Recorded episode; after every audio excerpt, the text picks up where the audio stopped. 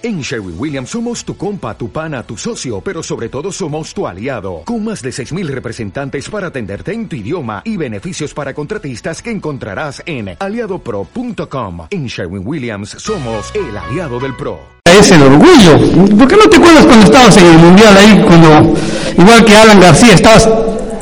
¿Ah? De verdad que le costó unos memes. ¿Por qué no te diviertes así con el Señor, amén?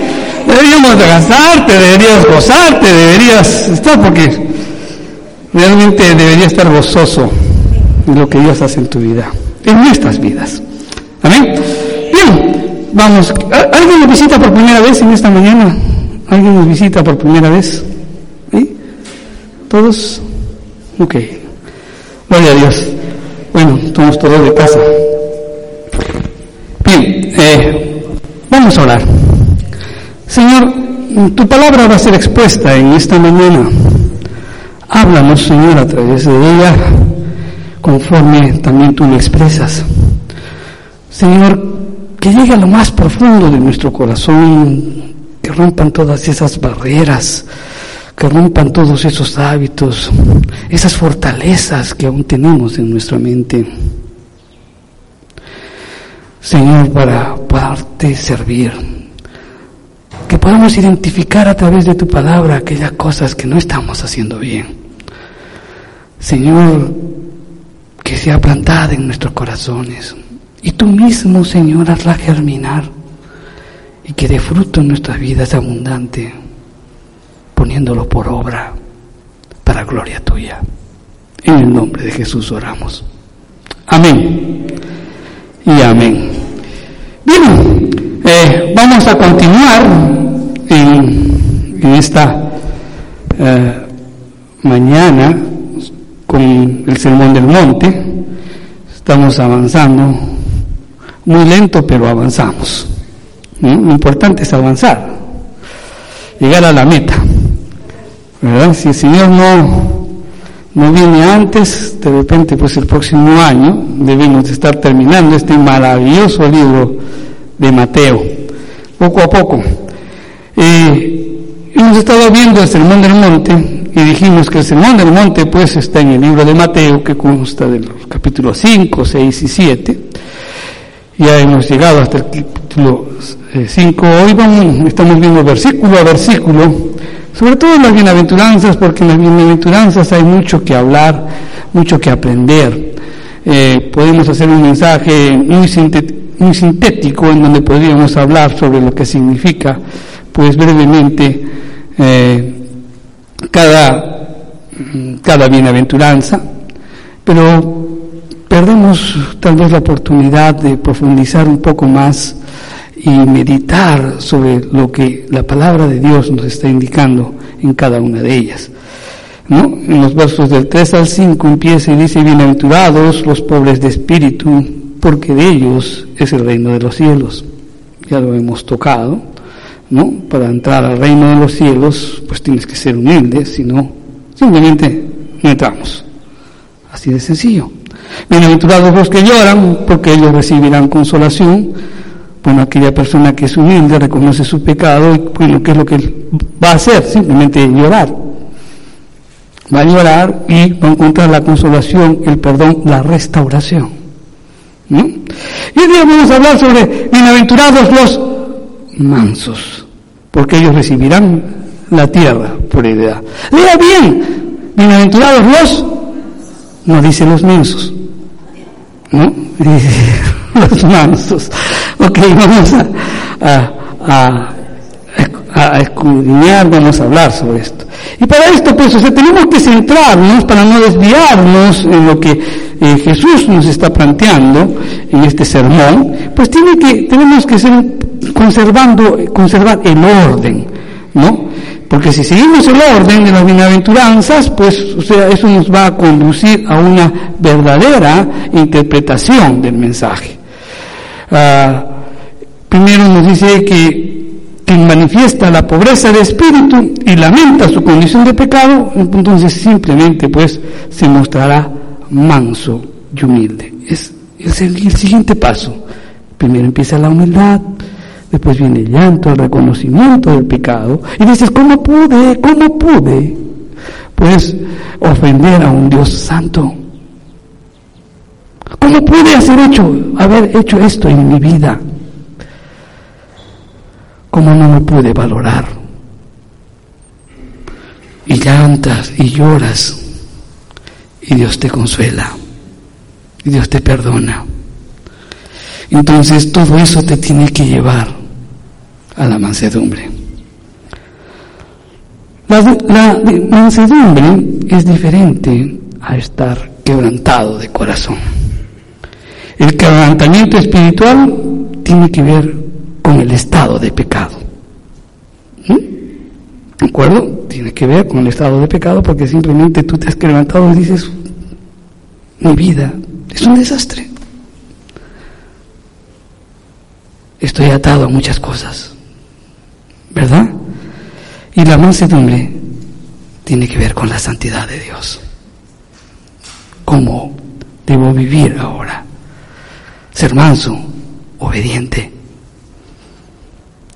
¿Por qué? Porque tengo un Dios santo. Tengo un Dios omnisciente. Tengo un Dios omnipresente. ¿Saben? Cuando se habla de santidad, yo podría, yo siempre les digo eso, ¿no? Yo podría hacerles miles de mensajes e incluso les podría recomendar muchos libros, porque hay libros, cualquier cantidad de esos que te dicen cómo alcanzar la santidad, los caminos para la santidad, etcétera, etcétera, muchas cosas. Pero yo te digo solamente dos cosas. Para vivir una verdadera santidad, tú tienes que vivir uno de los atributos o dos de los atributos más importantes, que Dios es omnisciente. Lo sabe, sabe cuáles son las intenciones de tu corazón. Y Dios es omnipresente. Él está presente en lo que estás haciendo. Si tú tienes en cuenta eso, en todo momento, y sabes que Dios es un Dios santo, tu vida va a cambiar. Entonces, si estamos hablando de mansedumbre, y tiene que ver con la santidad de Dios, entonces vamos a revisar un poco sobre algunas definiciones de lo que es la, la mansedumbre. Y revisando, pues, algunos libros y haciendo unas consultas, por ejemplo, la Real Academia de la Lengua, dice, mansedumbre, dice, pues es una condición de manso. Es una definición. No sé si te define algo, pero total no te define nada. ¿Verdad? En el también entras y dice calidad de manso, docilidad y suavidad que se muestra en el carácter o se manifiesta en el trato. Es una definición, pero no es la completa aún. Seguimos indagando y encontramos la Wikipedia, la Wikipedia, la biblioteca o, el diccionario del, que está en, la computadora, en el Google, y dice, es la parte del Espíritu Santo. Es parte del Espíritu Santo, ese fruto es el beneficio espiritual de la comunión con Dios. Mansedumbre es la virtud que modera la ira y sus efectos desordenados. Es una forma de templanza que evita todo movimiento desordenado de resentimiento por el comportamiento de otro. Esa es la definición que te tiene parte también de algunas cosas, pero tampoco sigue siendo una buena definición de lo que es mansedumbre. Otra que encontré por ahí, que no encontré su autor, dice, Mansedumbre no es amabilidad o disposición afable, es una palabra fuerte, implica control de fuerzas y potencias, la autosujeción. Y que esta palabra está muy vinculada con pues el domar a los caballos. ¿no? Entonces, cuando uno doma a los caballos, el caballo pues está controlado en su ira, ¿verdad? A esto se está refiriendo. Pero cuando nosotros revisamos las escrituras, vemos que la norma de Dios ha sido siempre la misma. ¿Y cuál ha sido? Y vemos la mansedumbre tanto en el Antiguo Testamento como en el Nuevo. Y pues la mansedumbre, como también lo habla el diccionario de la lengua, tiene que ver con el manso. Y la Real Academia de la Lengua dice que manso es una persona de condición benigna y suave, apacible, sosegada. Esa es la definición que nos dice. Pero vamos a ver bíblicamente la descripción del salmo, perdón, del, del manso, del manso. Y para esto revisemos un poquito el Salmo 37. Los versos del 1 en adelante. Y dice el Salmo, no te impacientes a causa de los malignos, ni tengas envidia de los que hacen iniquidad, porque como hierba serán pronto cortados, y como la hierba verde se secarán. Confía en Jehová y haz el bien, y habitarás en la tierra y apacentarás de la verdad. Deleítate a sí mismo en Jehová, y Él te concederá las peticiones de tu corazón. Encomienda a Jehová tu camino, y confía en Él, y Él hará. Exhibirá tu justicia como la luz, y tu derecho como el mediodía. Guarda silencio ante Jehová, y espera en Él. No te alteres con motivo del que prospera en su camino, por el hombre que hace maldades. Deja la ira y desecha el enojo. No te exiges, no te excites en manera alguna en hacer lo malo, porque los malignos serán destruidos. Pero los que esperan en Jehová, ellos heredarán la tierra, pues de aquí a poco no existirá el malo.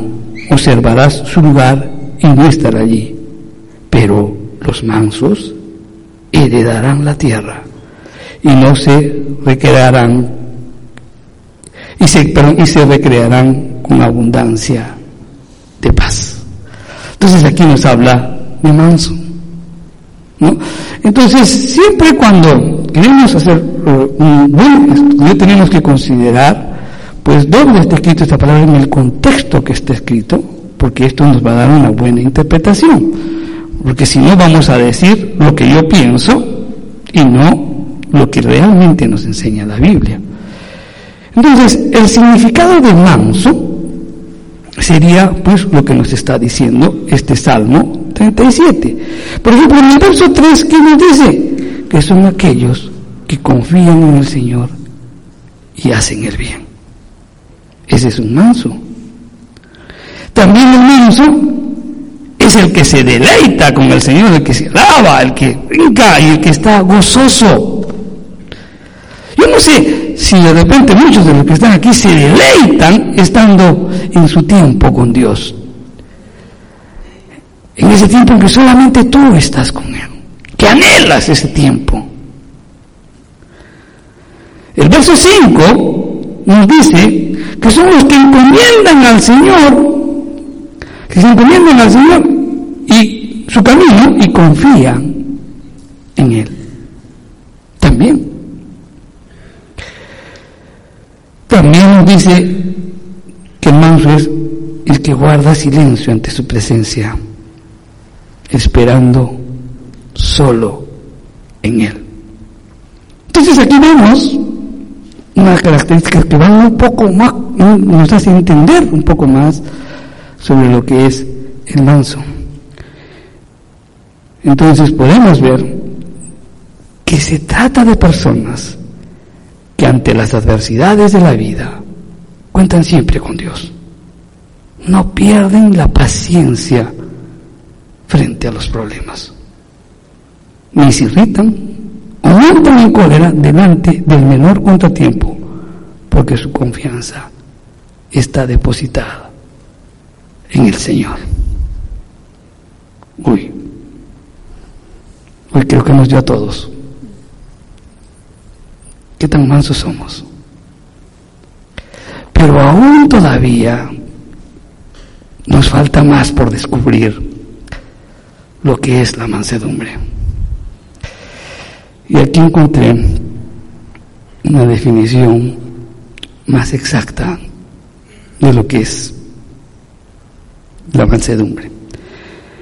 El diccionario expositivo de las palabras del Nuevo Testamento, de la Winnie,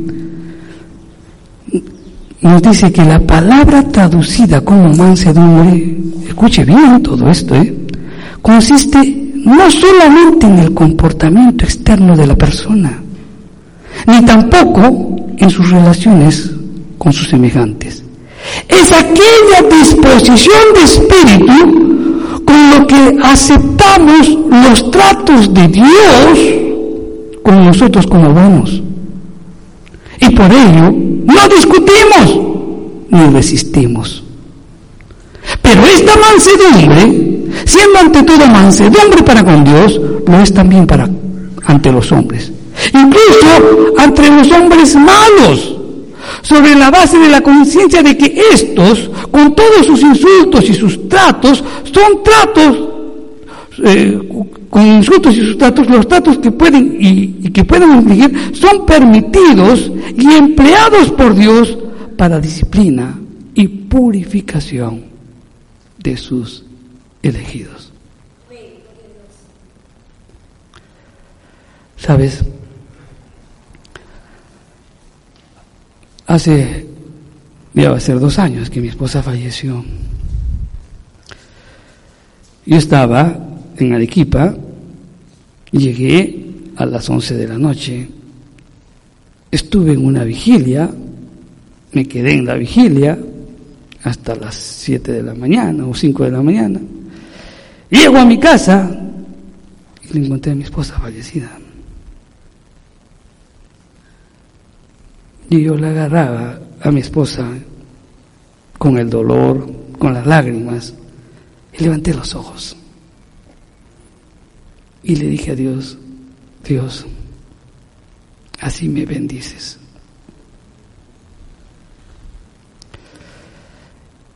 Y me sentí mal, muy mal. Fue una reacción conforme pasaba el tiempo. Oh, había un momento en que yo no recuerdo muchas cosas, después las he ido, Dios me fue aclarando en mi mente, pero tenía como una laguna y un mar, yo no sé cómo llegué a, la morgue, después cómo me encuentro con mis amigos, yo no sé en qué momento llegó el pastor Adolfo, yo no sé, lo único que sé es que estaba mi hermano Tito a mi lado. Eso sí me acuerdo. Pero después poco a poco el Señor me fue revelando. Muchos estuve, muchos amigos, muchos de la iglesia estuvieron ahí y, no me acuerdo mucho, pero yo estaba un momento de dolor. Y me sentía mal y estuve muchos días mal. Y dije, ¿cómo puede decirle esto a Dios? Pero después escuché un mensaje y eso puso paz en mi corazón. Y en este mensaje decía, leí ¿cuántos han leído el libro de Job? ¿No? En el libro de Job pasa todo lo que le pasa y la mujer le dice, ¡Eh! ¿por qué no maldices a tu Dios?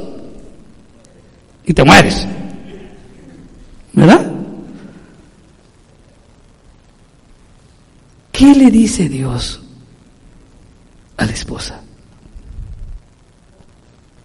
¿Saben qué le dice? ¿Han meditado en eso o no? Bueno, en mi Biblia no dice nada. No sé en la de ustedes, pero en la mía dice nada.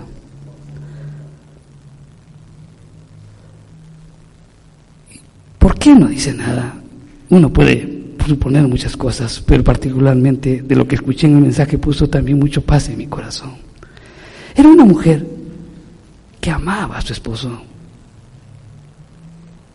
y lo estaba viendo mal. Creí en el Señor, pero de repente no, muy, no mucho. Y fue una reacción al dolor.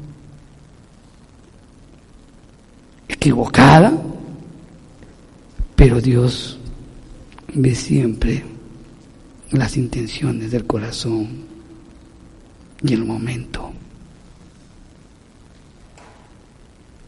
No dijo nada.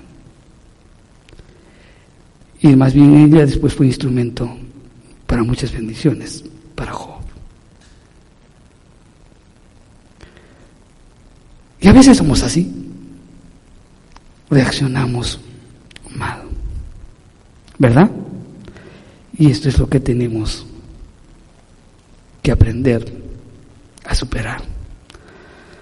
Como que si en algún momento también, hace unos, unas semanas atrás, tuve un percance, me enteré de, una, de personas que estaban hablando de muchas cosas y me enfurecí.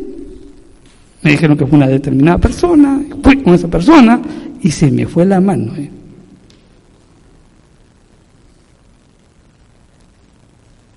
Pedí perdón, pero en la noche me di cuenta de eso. Y le decía, Señor, ayúdame a no ser reactivo, sino reflexivo. Eso es mansedumbre. Aprender a controlar la ira. Y a nosotros los arequipeños nos falta, de verdad. Bien, vamos a hablar de algunos aspectos importantes de la mansedumbre. La mansedumbre es una gracia, porque no la podemos poseer por nosotros. Es una obra del Espíritu Santo. ¿De acuerdo? Pero para que esa virtud fluya, tienes que permitir que el Espíritu Santo gobierne tu vida. ¿No? Es necesario pues que nos arrepintamos, que nos contristemos por ese temperamento rebelde que tenemos. ¿No? El secreto de la mansedumbre, ¿cuál es? ¿Quieres aprender a ser más manso? ¿Sabes cuál es ese secreto? Tu relación con Dios.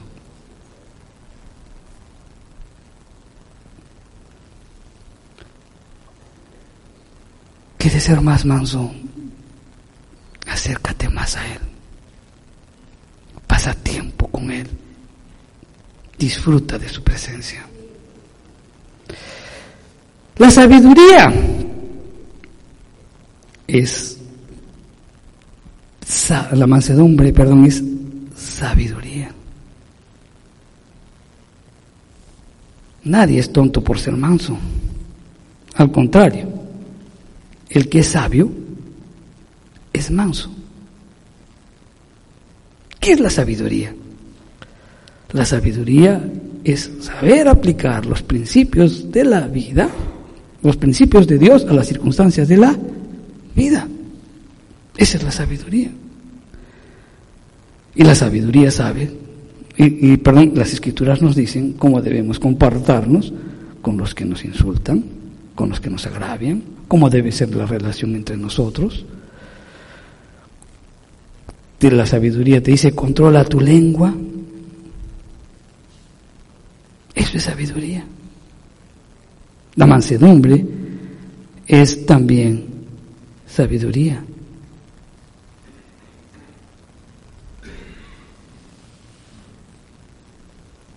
La mansedumbre hace que una persona considere sus acciones antes de actuar.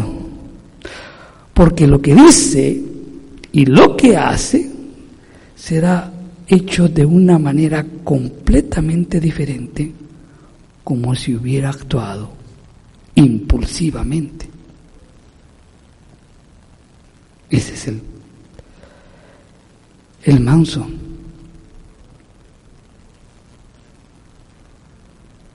La mansedumbre permite pues que la persona sea fácil de amar y fácil de vivir con los demás. Nadie quiere pues tener de amigo o estar con una persona que tiene pues un genio que tiene una amargura en su corazón, ¿verdad? La mansedumbre también no es debilidad de, de carácter. Al contrario, pues una persona que no reacciona de manera violenta o airada, posee un carácter fuerte que antepone pues la virtud antes que el deseo carnal.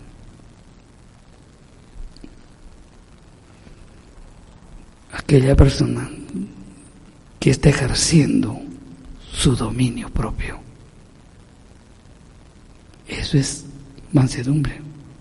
Ahora, la pregunta ¿no? es fácil, la mansedumbre. ¿Ustedes qué opinan? ¿Ah? Regularmente no lo es, porque el apóstol Pablo dijo que el deseo de la carne es contra el espíritu, y el espíritu es contra. Ahora bien, ¿quién te gobierna? ¿A quién haces caso? Muchas veces a la carne, ¿verdad? Muchas veces. Y esa es tu lucha. O sea, no lo es. Entonces, otra pregunta es, ¿es imposible entonces ser manso? ¿Es imposible?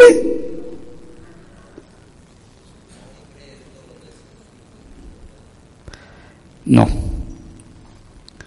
Pero si el fruto del Espíritu Santo está presente en nosotros y somos responsables de evidenciarlo, se puede ser santo.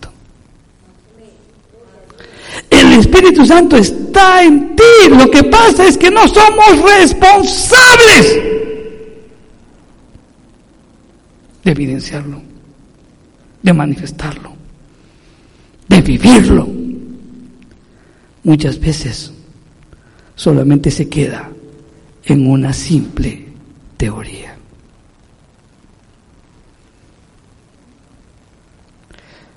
La mansedumbre, pues es lo contrario a la violencia, a la venganza.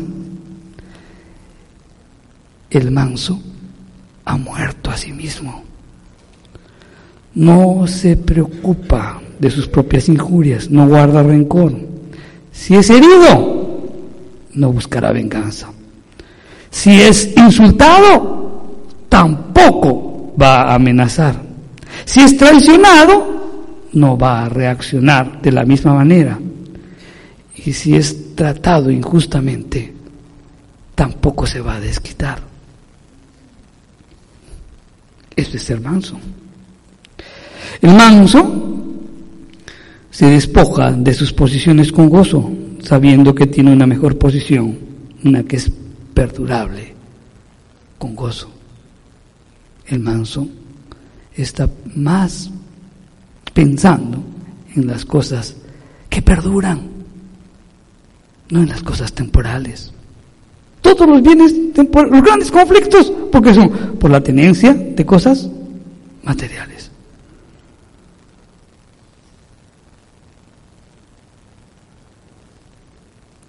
La mansedumbre es una actitud que no insiste sobre sus derechos propios ni reclama que se haga voluntad, que se haga su voluntad, que se haga su voluntad. O sea, no se trata de que tú pasivamente aceptes el pecado, sino que se trata de tener de repente una ira pero bajo control, ¿no? Y para que podamos uh, ver esto, no, perdón. Sí. Para que podamos ver que la mansedumbre no ofrece resistencia, vamos a ver un poco el caso de Moisés. Vamos a ver lo que es manso. Las escrituras describen a Moisés como el hombre más manso sobre la tierra. La escritura muy clara dice, dice, como el varón muy manso, más de todos los hombres que había sobre la tierra. Y eso está en números 12.3. Este hombre manso, ¿cómo reaccionaba? Por ejemplo, vemos que sus hermanos, Maro, eh, Aarón y María, murmuraron, murmuraron contra él. Y le dije, María decía, eh, pero ¿por qué solamente Dios va a hablar por Moisés y también habla por nosotros? Recuerden que ella era profeta. Y estaban juzgándolo también sobre mm, la, esposa que tenía la cosita. ¿No? Lo estaban, eh, estaban murmurando contra él. ¿Y qué dice la Biblia? ¿Qué hizo Moisés? ¿Qué hizo Moisés? Nada, nada. Moisés no se defendió. ¿Quién salió en defensa de él, ¿quién fue? Dios. Dios lo llamó y les dijo, hey,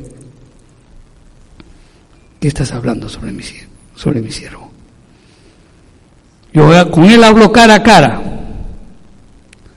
Y a la, y a la hermana le dio lepra.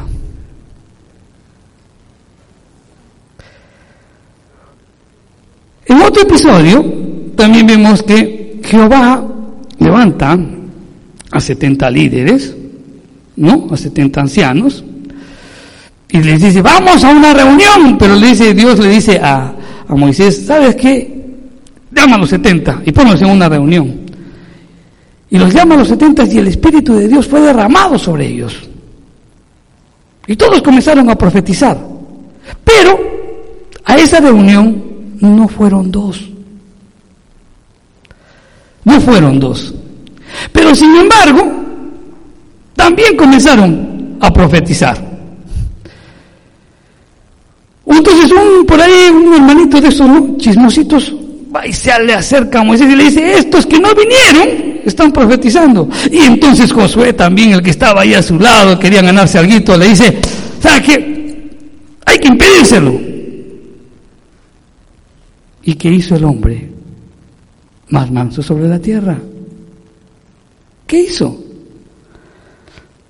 Le dijo, ¿estás celoso por mí? Yo quisiera que todo el pueblo profetice. Miren, ahorita lo voy a explicar esto, pero quiero que tengas este pasaje aquí bien claro. Este es el comportamiento de un manso. Pero también veamos otros comportamientos de Moisés. Moisés sube al monte Sinaí, ¿no? Se demora mucho tiempo. Y entonces el pueblo lo busca a Aarón y le dice, ¿sabe qué? Este ya se murió, así que haznos un ídolo. Y, y Aarón le hace. Y el pueblo comienza a adorar a este ídolo y comienzan a danzar.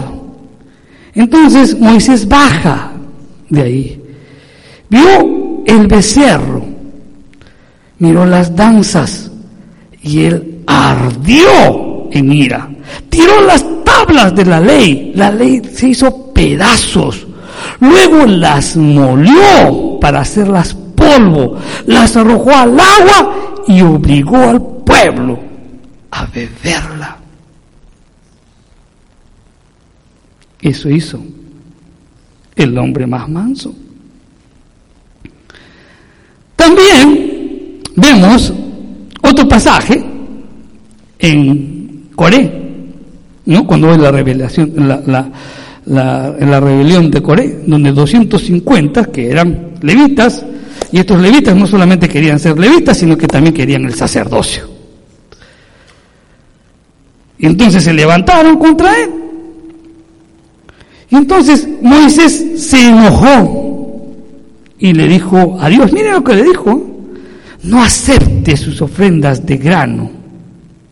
Yo no les he dado, no les he, les dado nada, ni les he hecho mal alguno. Y después salió y le dijo, en esto van a conocer que Dios me ha enviado. Y la tierra se abrió y ahí murió Datán a Virón y todas sus familias. Eso hizo la intercesión del hombre más manso sobre la tierra. Jesús es el mayor ejemplo de mansedumbre. Él mismo lo reconoció, muchas veces lo dijo, y también lo confirmó con el estilo de vida que llevó, porque él padeció injusticias, persecución, burlas y violencia injusta. Pero un día, entra a Jerusalén, manso y humilde, montado en un, potrillo, perdón, en un polino, y mientras avanzaba la gente le colocaba los mantos en el camino y gritaban, bendito el que viene en el nombre del Señor. Y Jesús entra al templo y arde en ira y echa fuera a los que vendían a los que compraban. Por con las mesas de los cambistas y los puestos de los vendedores de palomas y dijo, mi casa es casa de oración y están haciendo de ella cueva de bandidos. Ahora bien, ¿por qué les cuento esto? Hemos mencionado que la mansedumbre no ofrece defensa alguno, ninguna acerca de sí mismo, pero sí da la vida por su Dios. El hombre más manso, Moisés. Este Moisés que cuando fue llamado, él no tenía ni confianza en sí mismo, ¿se acuerdan? Corre, ah, no quiero, Señor, no puedo, soy lento para hablar. Corre, Señor, envía a otro. No, no podía defenderse a sí mismo ante Dios. Él tampoco se defendió ante sus hermanos cuando hubo murmuración. Pero sí podía defender a Dios ante otros.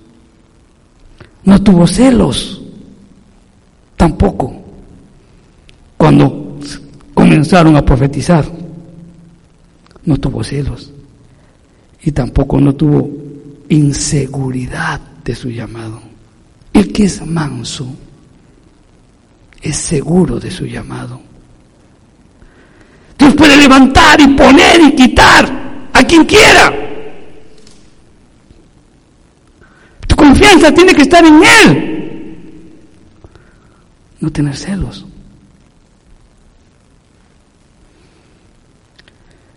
Él no tuvo celos de la manifestación del el Espíritu Santo. Eso es mansedumbre. Defender las cosas de Dios. Defender a Dios. Él no se defendió cuando fueron contra Él. Jesús no se defendió cuando fueron contra Él. Pero cuando afectaron a su Padre, cuando afectaron a Dios, tanto Jesús como Moisés reaccionaron. Eso es mansedumbre. ¿Estamos entendiendo, iglesia?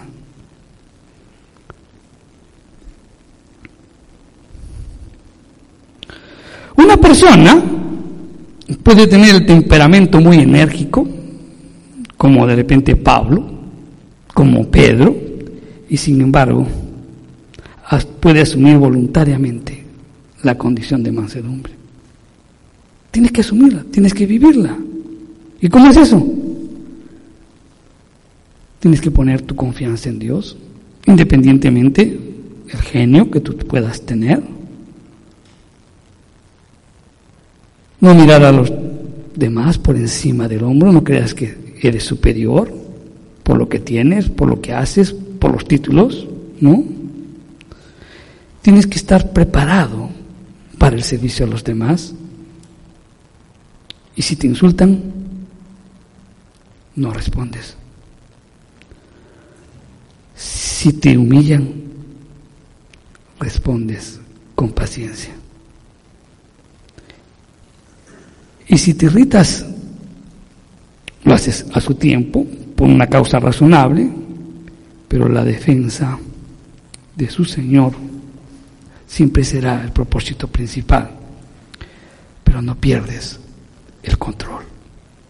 Amén. Otra de las cosas es que la mansedumbre no permite compadecerse a sí mismo. El que es manso jamás piensa, dice, ¿sabes qué? Me trataron mal. Yo no merezco aquello, no merezco lo otro. También de repente una persona dice, con lo bueno que soy y con lo que valgo, Si me dieran una oportunidad, yo demostraría lo que soy. El manso no dice eso. ¿Sabes por qué el manso no dice eso? ¿Por qué? Porque el manso se siente tan humillado cuando reconoce lo que Cristo ha hecho en la vida. Y nada ni nadie le va a poder humillar más. ¿Sabes? Tú tienes que entender eso. A veces te quejas porque te trataron, te insultaron y te humillaron. Y sale el orgullo. Pero sabes, acuérdate de esto. ¿Quién eras? ¿Cómo vivías? ¿Qué hiciste? Y Dios te perdonó por pura gracia. Esa es la humillación más grande que has podido recibir.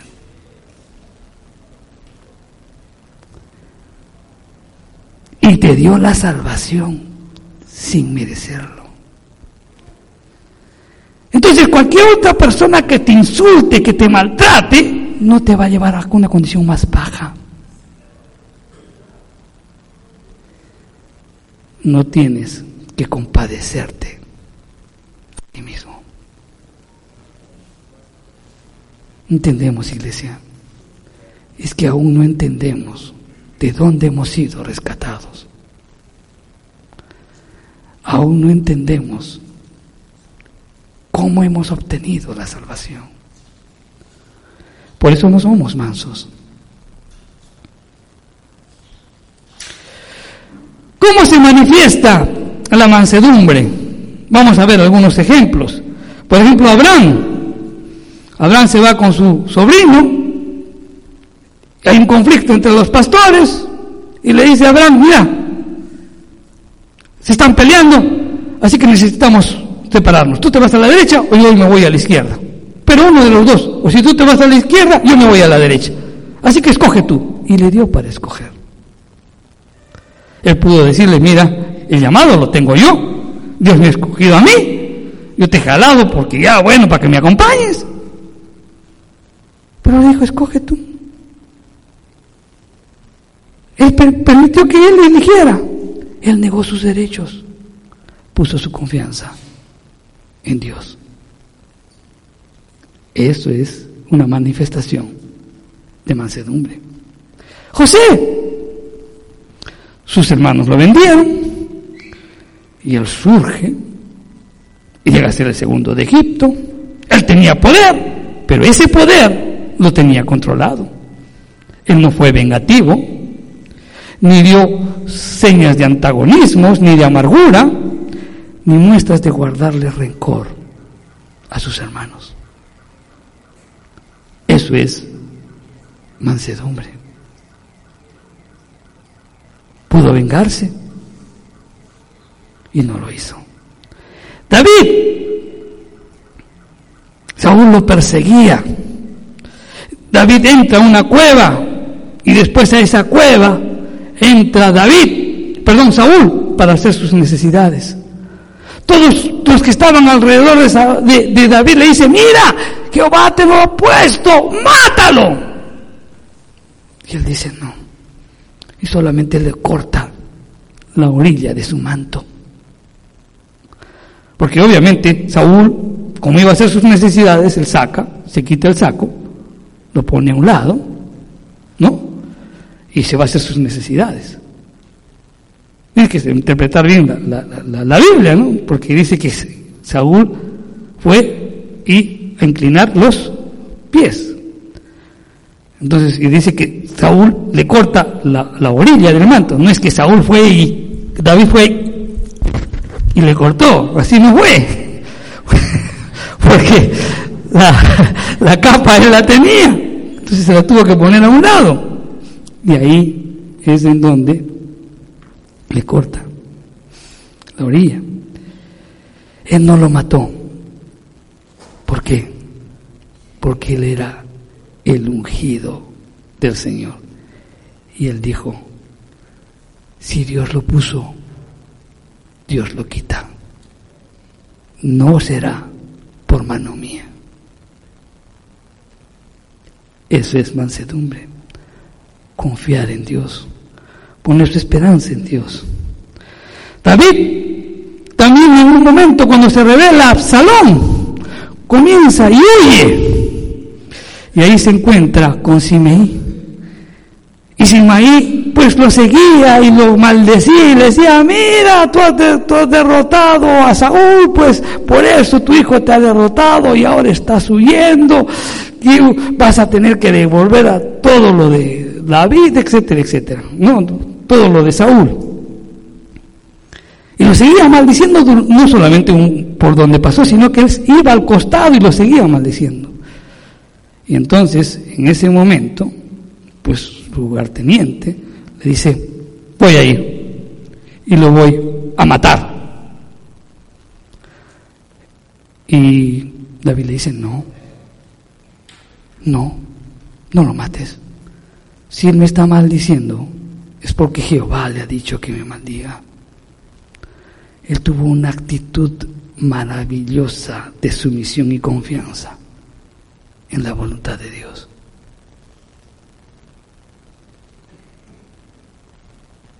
Es igual que alguien, por ejemplo, puede estar predicando y se me acerca y me dice, Pastor, ¿sabe qué? Este, el Señor me ha dicho pues, que usted es un...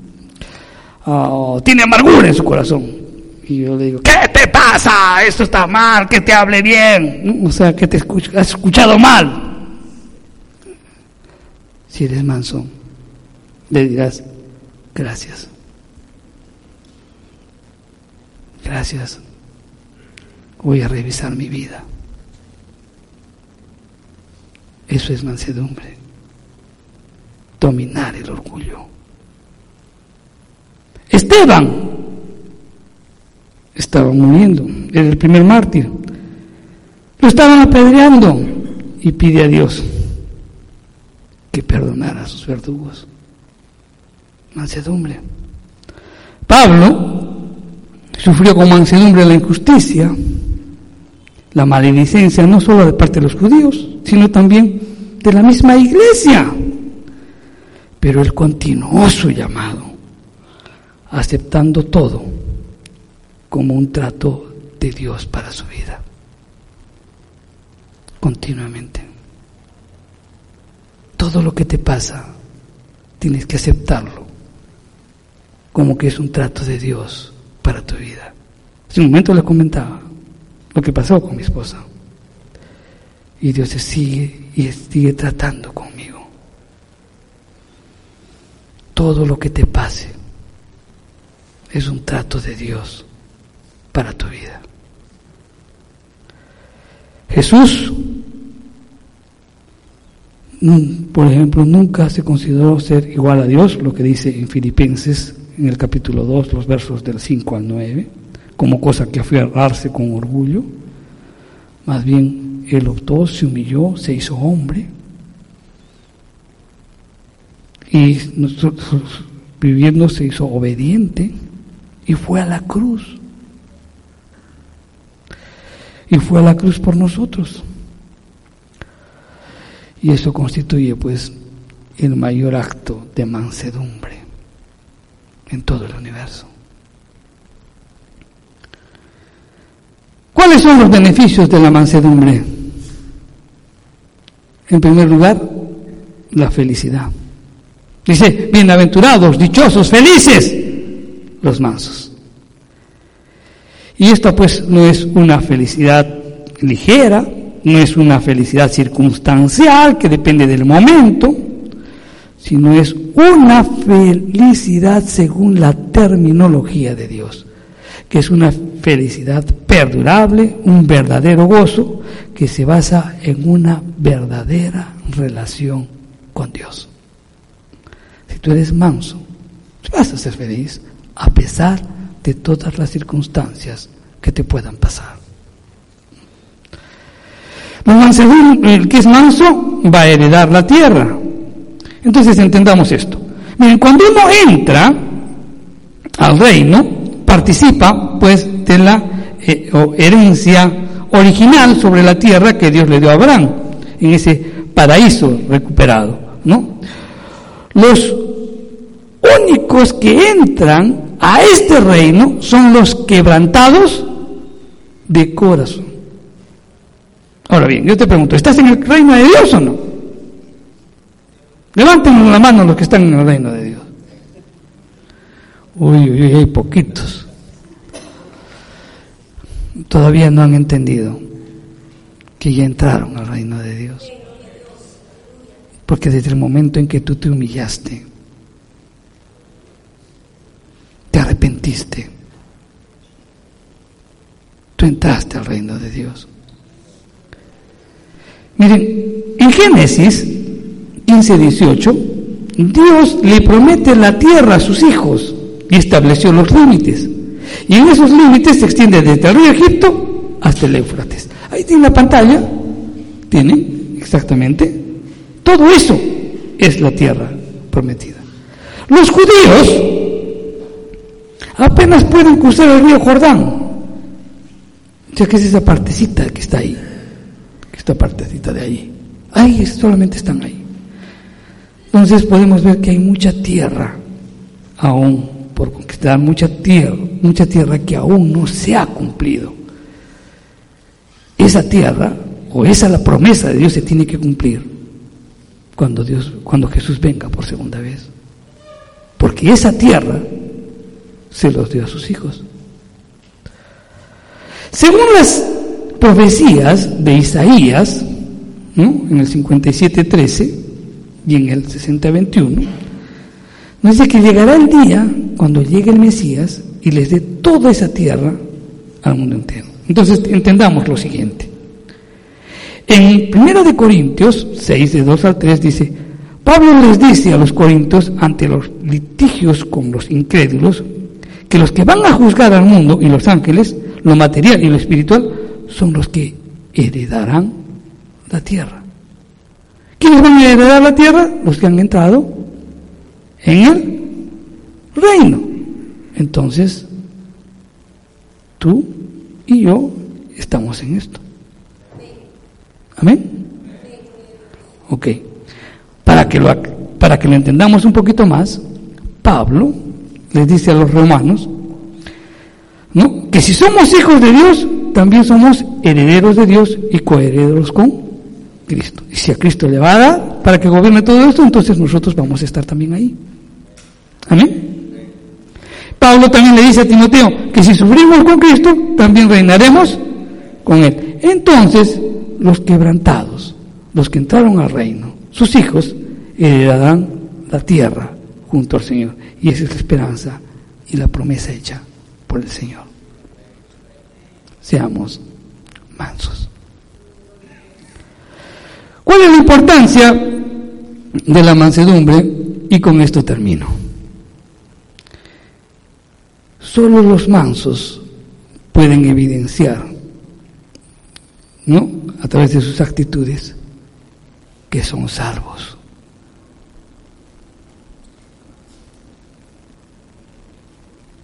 ¿Entiendes? Mira la importancia de ser salvo. ¿Cómo puedes Tú decir, pues, soy salvo, y de repente tienes una vida todavía totalmente desordenada, es porque eres rebelde aún. No puedes dar a conocer que verdaderamente eres salvo. Ahora, sin mansedumbre, no puedes recibir la palabra de Dios. Mira lo que dice Santiago 1.21 dice, por lo cual, desechando toda inmundicia, recibid con mansedumbre la palabra implantada, la cual puede salvar almas. Entonces, si tú no eres manso, no vas a poder recibir la palabra. No entrará a tu corazón porque el orgullo lo va a impedir.